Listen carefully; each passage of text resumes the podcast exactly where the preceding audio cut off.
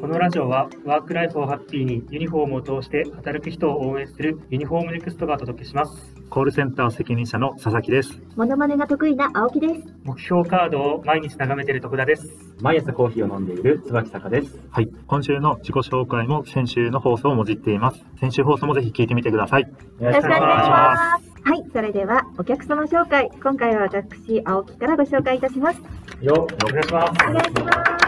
お客様がお住まいなのが千葉県香取市でございまして、す千葉県はい、お店のお名前が虎屋かしほさんと申します。トレアカシホさんはい、そのお客様なんですが、あの実は老舗の和菓子屋さんなんですけど、そうその老舗って聞くと創業何年ぐらいだと思いますか？まあ行ってて50年うんとかですよねその聞き方はもっと古いっていうことなので、100, 100年おお、 鋭いですね。 150。刻 んで、刻んで。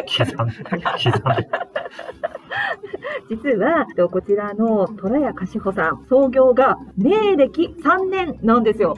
名ね名歴明暦ってちょっとわかんないですよね。私もわかんなくって調べたんですけど、なんと、1657年創業なんですって。えーすごくないですかつま1650つまり何年前あ、つまり、今から換算すると、365年前なんですよ。へえ1年365日なんで365年こうかける365。すごい。そうすごい日にちになってきますよね。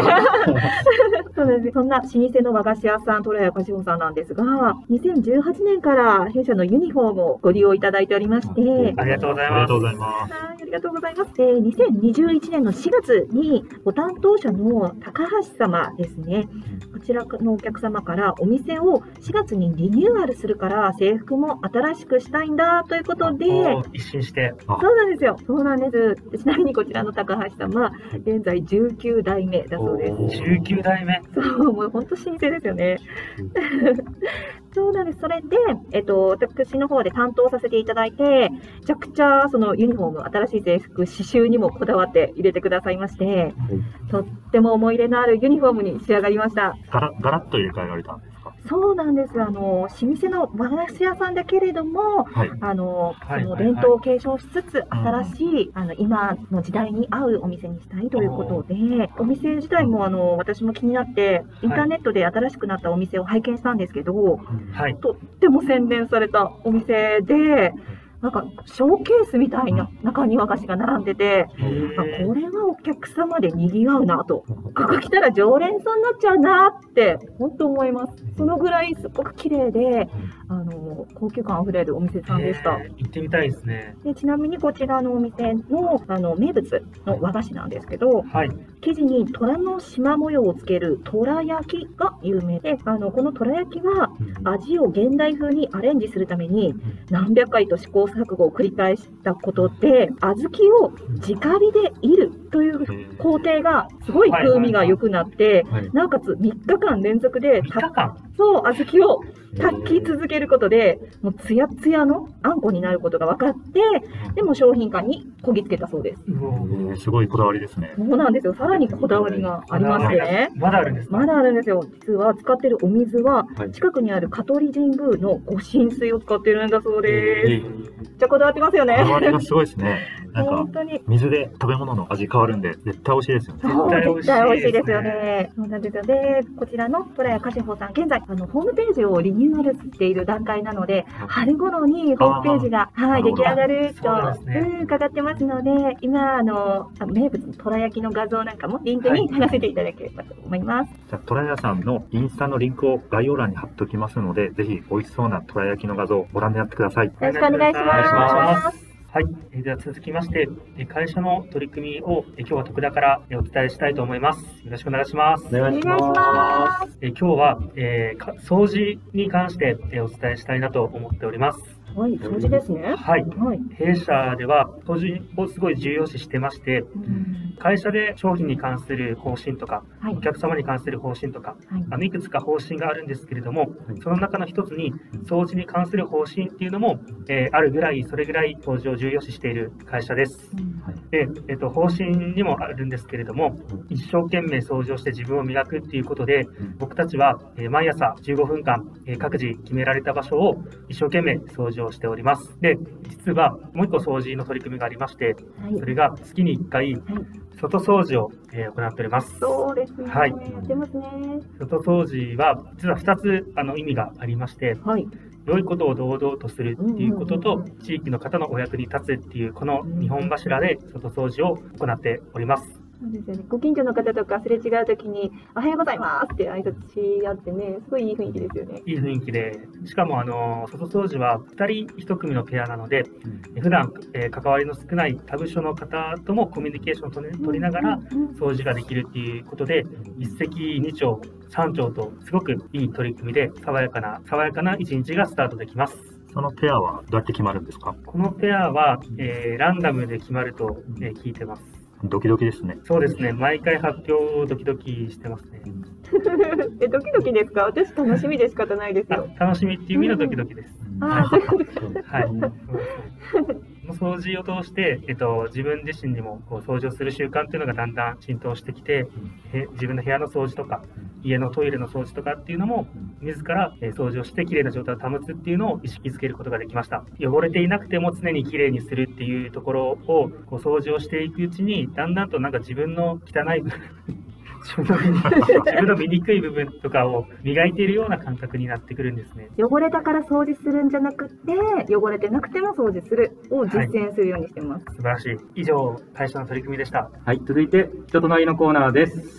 イエーはい、えー今日はですね、えー椿坂がお話しさせていただきます。イお願いしお願いしまます。まあ、人となりということで、まあ、前回は辛いものが好きっていうお話をしたんですけうんうんどうん、動物も好きです。す。おーおー動物が結構好きで、はいあの子供の頃はあの動物図鑑とか結構見てて、うんで今ですね、まあ、家帰ると、まあ、疲れたなって言って、まあ、よく YouTube で動画とかを見てるんですね。皆さんも、まあ、YouTube とか見られたことあると見ま思うんすで見すけます。ど、そこであの疲れた時とか、なんか癒されるものを見たいじゃないです見か。たいです。見たいですね。疲れが。その時にあの見ると、ちょっと元気になれる系の動画、はい。椿坂目線になるんですけども、おすすめの動画というか、YouTuber の方がいるので、ちょっと紹介させていただきたいなと思います。ぜひおおーお願願いいししまますす。。はい、でこの YouTuber の方ですね、えチャンネル名が、ピエンすぎる生き物紹介という動画でやってるんですけどもうん、うんうん。危険すぎる。はいいやね。あのまあ、コンセプトがあの、動画のコンセプトが面白くて、はい。まあ、いろいろたくさん動物いるじゃないですか、犬、猫、猿とか、んそうい。う動物のあのちょっとピエンな部分、うんちょっと残念な部分をちょっとピックアップして紹介するへー感じですごく面白いんですへよ。え。 1個紹介させていただいていいですあかおあお願願いいししまますす。。もう本当にこの動画の中で言っている内容を思い出す限り、一つですね、すごい印象的だったのはラッコの回がありまして、ほら学こ校はい、ラッコって可愛らしいじゃないですかこ。はいうん海に浮かんで、うんお腹で貝を石で叩いて割ってるよううんな。はいそういうイメージですね。こちら、ピエンな部分がですね、はい。まず、まあ、手をいつもあのお腹の上に乗せてるんですけども、手手の方には手があんまり生えてないので、うんまあ、あの海の冷たい水に使っちゃうと、はい冷たいんで 上に上げてるとか、なんかそういう、へーそういう、あ、そうなんだみたいな感じのことを結構紹介してるんですね。ちょっぴり残念な内あ、そ容うでですよす、ちょっね。ぴり残念。まああとはいつも海のなあの海の上で浮いてるんですけど、実は泳ぎがそんなに得意じゃないと。ええ得ー、意意じゃないで外す。海にいるのに。いるのに。いるのに。そうなんですよ。で寝る時ももちろん海の上なんですけど、はいまあ、ただ寝ちゃうと潮で流されちゃったりするんで、うんまあ、寝る前に海藻昆布とかで体巻きつけて動かないようにしたり、まあ、仲間内みんなで手をつないでえー、かわい 流い。されないようにするんだそうです。へえで。そんな抱っこなんですけど、まあ、一番ピエンな部分が、あ、まだあるの。はい、抱っこって結構体食感でよく食べるらしいんですほうね。ほうほその理由っていうのが、やっぱ海冷たいんで、う。まあ、体温を維持するためうんうに、んあちゃんとあのある程度太ってなくていけなくて、うん。で、その食べるのはいつも貝じゃないですか。そうですね。貝食べてるイメージですね。で貝どうやって食べてますいつも。えー、カンカンカンって。石使ってます石。使って、から貝を割って。実はあの石ですね、ラッコにとってめちゃくちゃ大事な石みたいで、へえ。そのラッコがどんどんな石でもいいっていうわけじゃないんです。あそうなんですか。ラッコちゃんが、俺、ちゃん、ちゃん付けしてる。ラッコが、これ、俺の石って決めたら、はい。これめっちゃちょうどいいやん、この石俺使い続けるわって決めたら、もうラッコそれしか使わないんですよ。あ、そうなんだ。毎、毎日。毎石、そう毎です。日。えー、とそれを使い続けるんですね。へえ。で、 ただ、それをなくしちゃうこともあるんですね。盗まれたりなくしちゃっあたあり。、そうですね。はい普段は自分のなんか脇あたりにポケットがあるらしいんですあ、けそど、うなんです石をか。しまう専用に、へそこにえ。しまってるみたいなんですけかど、わいい。あ落としちゃったりうんうんうん。してなくしちゃう。うん。でも落としちゃって海の底で取りに行けばいいんですけうど、ん泳ぎそんな得意じゃなくて、ああ、でも。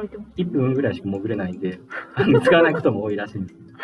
で、その石をなくしたらどうなるかっていうと、うんうん。もう食事あんまり食べなくなるらしいんです。